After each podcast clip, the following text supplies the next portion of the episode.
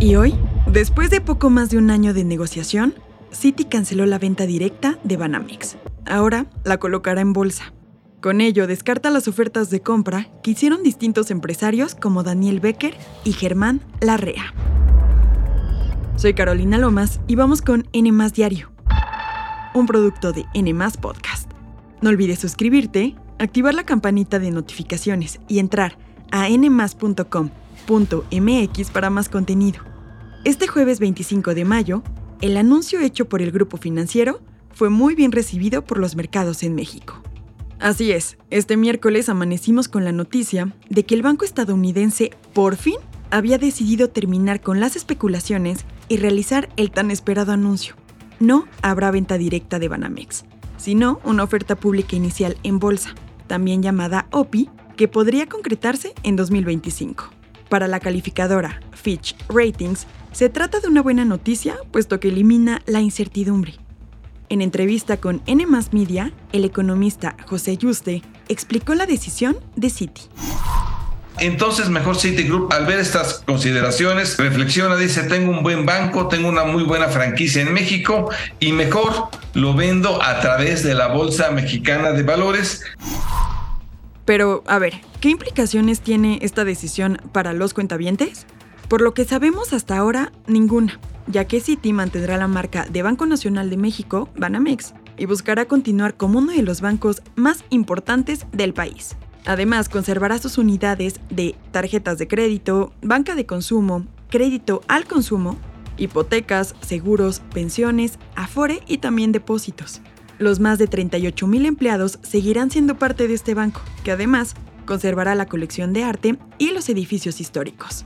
Con este anuncio se termina un proceso que inició en enero de 2022, cuando Citi, hoy bajo la dirección general de Jane Fraser, anunció que pondrían a la venta Banamex. Los interesados nos hicieron esperar. Sonaban nombres como Banco Santander, Grupo Salinas, Carlos Hank, Carlos Slim y Daniel Becker, que poco a poco se fueron bajando el negocio, de manera que fue Germán Larrea, el segundo hombre más rico de México, quien se mantuvo interesado hasta el final y presentó una oferta por 7.100 millones de dólares. Cuando la REA se perfilaba como el principal comprador, el presidente de México, Andrés Manuel López Obrador, dio su visto bueno a la negociación. Pero fue esta semana cuando el mandatario puso sobre la mesa la posibilidad de que el gobierno adquiera Banamex y este miércoles lo reiteró.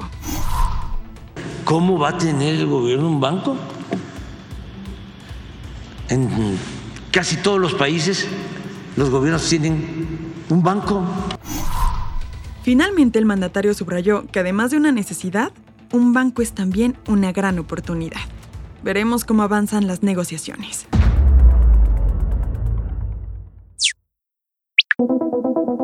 Uno de los grandes retos de Donald Trump tiene nombre y apellido. Ron DeSantis, el gobernador de Florida, anunció este miércoles que buscará la candidatura del Partido Republicano a la presidencia en 2024. Con esto arranca oficialmente su campaña, aunque, hay que decirlo, ya era una de las figuras más sonadas para competir por la Casa Blanca. El anuncio se realizó en un space de Twitter, que básicamente es una transmisión de audio en vivo. Fue desastroso tanto para DeSantis como para Elon Musk, dueño de la plataforma, porque durante los primeros 20 minutos se saturó el sitio. Hubo silencio y voces entrecortadas para los cientos de miles de oyentes. Media hora después del supuesto inicio de la transmisión, se escuchó a DeSantis ansioso por hablar de su candidatura. Me postulo para presidente de los Estados Unidos para liderar nuestro gran regreso estadounidense. Sabemos que nuestro país va en la dirección equivocada. Lo vemos con nuestros ojos y lo sentimos en nuestros huesos. Como gobernador, Ron DeSantis se ha opuesto en los avances en materia de derechos humanos. Es conocido por la ley No digas gay, que impide abordar la identidad de género y orientación sexual con alumnos de educación primaria y secundaria. También redujo de 15 a 6 semanas el periodo en que una persona puede abortar, convirtiendo a Florida en uno de los estados más restrictivos de todo el país. Pero los números de DeSantis no son los más favorables. El promedio de encuestas de este martes del sitio Real Clear Politics indica que tiene apenas el 19.4% de las preferencias, mientras que Donald Trump tiene un aplastante 56.3%. Aún con todos sus problemas legales, el expresidente supera por 36.9% a DeSantis. La candidatura se definirá en julio de 2024. ¿Y tú, crees que Ron DeSantis pueda competir con Donald Trump? Responde a nuestra encuesta en los comentarios.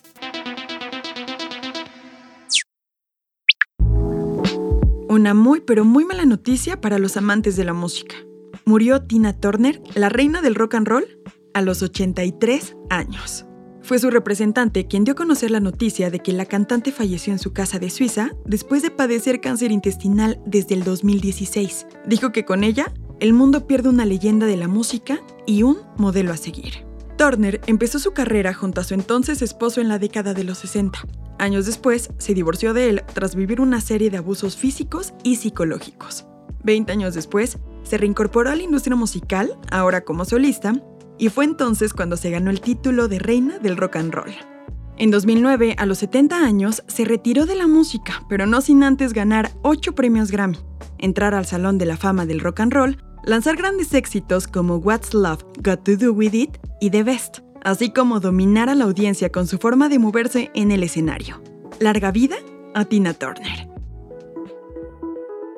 Esto fue todo por hoy. Que tengas un excelente jueves. No olvides suscribirte, activar la campanita de notificaciones y visitar nuestra página nmas.com.mx para más contenido. Nos escuchamos en el próximo episodio de N Diario, un producto de N Podcast.